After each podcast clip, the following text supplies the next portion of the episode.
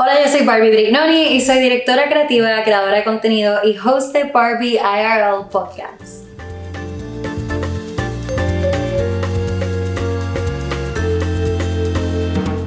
Hola mis amores, espero que estén súper bien. Estoy súper emocionada porque por fin voy a compartir con ustedes la historia sobre cómo me convertí en una consumidora consciente.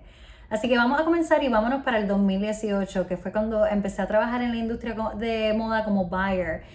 Y para los que no saben lo que es una buyer, una buyer es, por ejemplo, la persona que si trabaja en un retail store como Nordstrom, es la persona que decide cuáles son las colecciones y las marcas que se van a estar vendiendo en esa temporada. Pero también es la persona que si trabaja, por ejemplo, dentro de una marca, es la persona que trabaja directamente con el diseñador para escoger las telas que se van a utilizar durante esa colección o las piezas que se van a utilizar para completar la colección.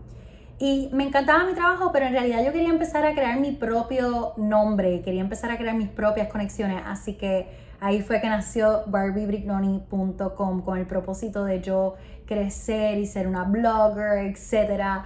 Porque a mí siempre me interesaba la moda, especialmente el mundo vintage, así que yo quería como poder expresarme más con esas piezas y darme, darme a conocer, dar mi propio estilo a conocer yo no quería ser como las otras bloggers que solamente hablaban de tendencias porque realmente no era lo que me apasionaba. Y yo definitivamente tampoco tenía el budget para estar comprando tan a menudo. Así que una de las cosas que hacía para comprar vintage era que me iba al Lower East Side en New York y compraba cosas vintage o también alquilaba ropa en Rent the Runway, que para los que no saben, eh, hay muchos servicios como Rent the Runway donde tú puedes alquilar ropa por, una, por un cierto periodo de tiempo. Eh, también existe en Puerto Rico, by the way, lo que se llama Guilty, donde puedes alquilar ropa también. Pero anyways, ahí fue que fue, fui introducida a lo que es el mundo de moda circular. Para los que no saben lo que es moda circular, es moda que no tiene un principio y un final. Es, una es moda que tiene que siempre tiene un nuevo ciclo de vida. Esto, por ejemplo, puede ser ropa vintage porque después de ciertas generaciones se vuelven a utilizar por otras personas o ropa alquilada, como acabo de mencionar, porque obviamente vuelve a su source y vuelve a ser utilizada por otras personas. Y nada, básicamente como que mi contenido básicamente involucraba moda circular, piezas vintage, etc. Y ocasión, ocasionalmente alguna pieza, algún accesorio de Sara como para elevarlo un poquito. Pero en verdad mi enfoque era desarrollar mi propio estilo y ser súper única y ser súper weird con ropa vintage y obviamente esto le empezó a llamar la atención a la marca. Pero, ojo, que con eso me empezaron a llegar ofertas eh, pagas de marcas y como no va tal fin, yo, pensé, yo pensaba que para crecer mis redes esa era la mejor manera, ¿verdad? Empezar a trabajar con un montón de marcas, get my name out there, que me empezaran a taguear en todos lados y error, error, error, porque yo perdí mi enfoque por completo. Así que si estás comenzando con tus redes y quieres meterte en el mundo de la moda y quieres ser reconocida, de verdad que enfócate en tu nicho, enfócate en tu propio estilo, enfócate en lo que te apasiona porque te voy a explicar por qué. Yo como novata al fin empecé a aceptar todas las ofertas de cualquier marca al principio y eso causó que mi estilo estuviese all over the place. Además de que después tenía como un weird relationship con mi closet y con mi contenido y whatever. Y voy, a entrar un poquito a eso ahora. Pero básicamente después de un año de estar trabajando con estas marcas o alrededor del 2019, oh my gosh, ustedes no entienden, yo tenía un closet lleno de statements que rara vez literal me ponía. So, realmente llegó un punto que mi closet se estaba pareciendo cada vez menos y menos a mí y con eso mi contenido se estaba pareciendo menos y menos a lo que yo era en vida real. Como que era súper editorial, outfits super crazy. Eh, y de verdad que esto afectó bien brutal mi relación con la moda. Y con social media, que voy a estar hablando de eso en otro episodio. Entonces poco a poco fui perdiendo el, el encanto a mi closet y sin darme cuenta terminaba poniéndome las mismas tres piezas Literal, un top neutral con un short o un jean basic, and that's it, vámonos que es tarde. Y además con tanta ropa en rotación, me veía constantemente obligada a estar vendiendo y donando mi ropa. Yo no sé si a ustedes les pasa, pero si me sigues desde hace tiempo, de su, maybe estuviste para los tiempos de los closet sales en Instagram y oh my gosh, eso sí que era un circo, porque a, veces yo ganaba hasta menos con los closet sales porque el shipping salía de mi bolsillo, el tiempo que invertía, todo, de verdad que no valía la pena. Así que corté con los closet sales y llevaba siempre mi ropa a viceversa para que se vendiera. Eh, y la ropa que a veces no se vendía en viceversa, pues la tenía que terminar donando y siempre era como un hassle. Pero, anyways, quiero pausar un momento y darle un shout out a Viceversa. Viceversa, para los que no saben lo que es, es un consignment store en la calle Loíza en Puerto Rico. Viceversa eh, ofrece piezas de segunda mano y piezas vintage y cada vez que voy yo les juro que encuentro tesoros. Y también le quiero dar un saludo a Vivi y a Carmen, que son las dueñas de Viceversa, porque por un tiempo ellos fueron los sponsors de Barbie IRL. Ellos fueron los sponsors del primer season y del segundo season. Muchos de nuestros episodios fueron allí mismo en la tienda. Así que les quiero dar un beso y un abrazo. Y si pasan por Viceversa, por favor, les mandan un saludo de mi parte. Les dicen que escucharon mi episodio y que hable de ellas. Anyways, como pueden ver, yo estaba en un, un ciclo súper tóxico con mi ropa y constantemente, sinceramente, yo me sentía como culpable por estar generando todo este waste. Y me di cuenta que algo tenía que cambiar, pero yo no sabía por dónde empezar. Así que fast forward al 2020, pandemic, Yours Truly comenzó su maestría en dirección creativa para marcas de moda en la Escuela Superior de Diseño en Barcelona. Ok, pausa porque yo sé que muchas nenas siempre me preguntan sobre mi experiencia haciendo mi maestría y por qué los hice online. Pues mira, yo yo iba, yo quería hacerla presencial en Europa, pero sinceramente las, las, ah, la quería hacer en Europa, número uno, porque en Barcelona, porque ahora mismo la industria de la aguja en Barcelona está súper desarrollada. Número dos, versus que en Estados Unidos. Número dos, las maestrías en Estados Unidos son carísima, o sea, un ojo de la cara, mientras que en Europa obviamente la educación es mucho más económica. Y not to mention que si es online, obviamente va a ser más económica aún. Así que como yo me la estaba pagando de mi propio salario, yo decidí hacerla online y gracias a Dios que la hice online porque yo no me quisiera imaginar yo sola en España durante una pandemia. So, las cosas pasan por algo y estoy súper contenta porque, anyways, aprendí muchísimo y estoy súper orgullosa que completé mi maestría eh, y la experiencia fue súper enriquecedora. Anyways, volviendo al tema. Durante el curso comencé a entender el proceso de de producción de ropa para las marcas de moda y empecé a ponerle nombre al problema me di cuenta que yo no era la única que había caído en el mismo ciclo tóxico con la moda, sino que la mayoría del planeta estaba en la misma situación. El problema comienza, si tú me preguntas a mí, con las tendencias. ¿Por qué? Por ejemplo, Sara, que es una de las cadenas más grandes, Inditex, ellos sacan colecciones nuevas cada 21 días. Cada 21 días. ¿Qué es eso? Lo que antes las marcas se, tardaban 6 meses en producir ahora Sara estaba logrando en 21 días. O sea, las cadenas de fast fashion estaban creando con tanta rapidez que obviamente está provocando que el consumidor quiera comprar con más frecuencia, quiera novedad y que la quiera ya. Entonces, ¿qué pasa? Ahora el problema es que las cadenas producen en cantidades tan y tan grandes que los mismos fabricantes can't keep up.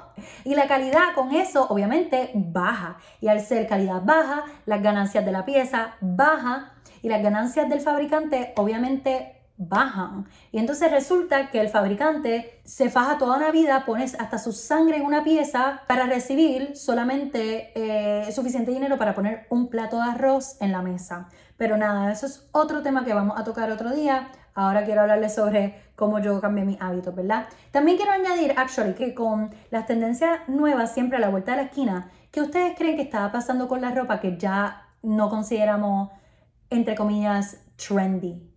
Pues obviamente el consumidor común, para que ustedes sepan, usa una pieza máximo 8 veces y luego la descarta. Además, las marcas cuando no pueden vender todas estas cantidades gigantes que se quedan estancadas en las tiendas, ¿saben lo que pasa? que las queman. Cada segundo un garbage truck de textiles es incinerado alrededor del planeta. En Estados Unidos son cada dos minutos. O sea que las marcas y los consumidores como nosotros estamos haciéndole un daño gigante al planeta.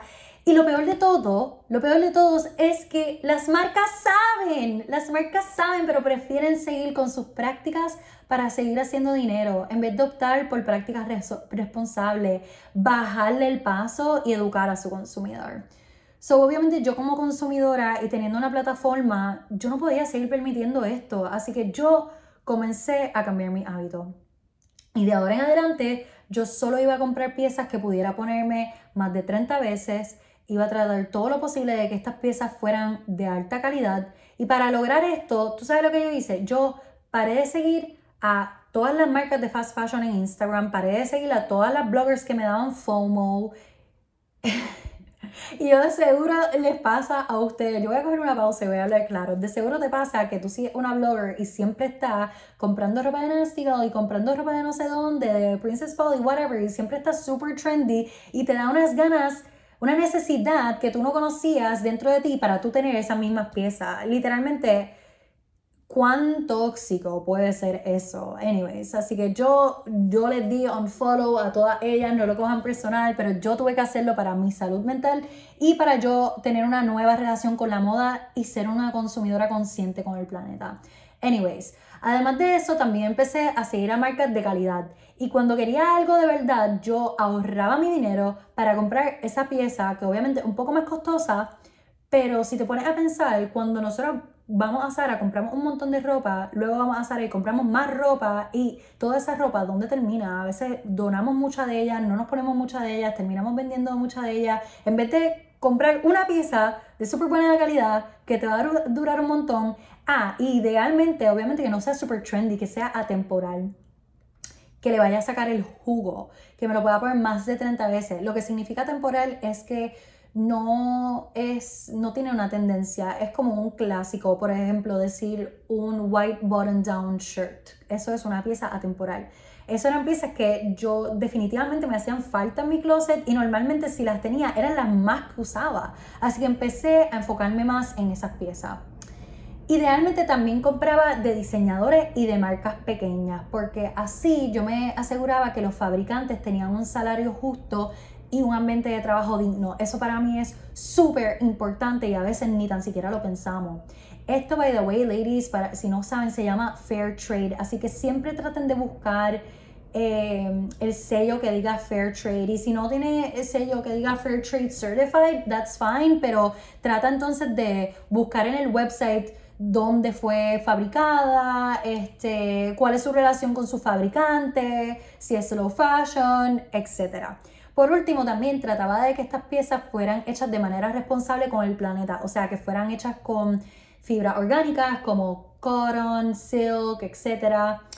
O fibras recicladas, como por ejemplo mi amiga Valeria, que tiene la gota, ella sus trajes de baño lo hace con material hecho de botellas recicladas. So, eso. Y nada, con estos nuevos hábitos empecé a hacer compras más informadas. Algo que yo hago mucho es que cuando veo una marca nueva o veo una pieza que me encanta en Instagram online o whatever, a mí me gusta meterme en el website y leer su About Us. Normalmente cuando estas, estas marcas, cuando hablan sobre sus colecciones o sobre su marca, cómo nació, eh, hablan sobre su producción también y hablan sobre con qué material está hecho, dónde está hecho, cuál es la relación que ellos tienen con su fabricante. Y para mí eso es súper importante. Esto me ayuda también a decidir si es la marca correcta para mí.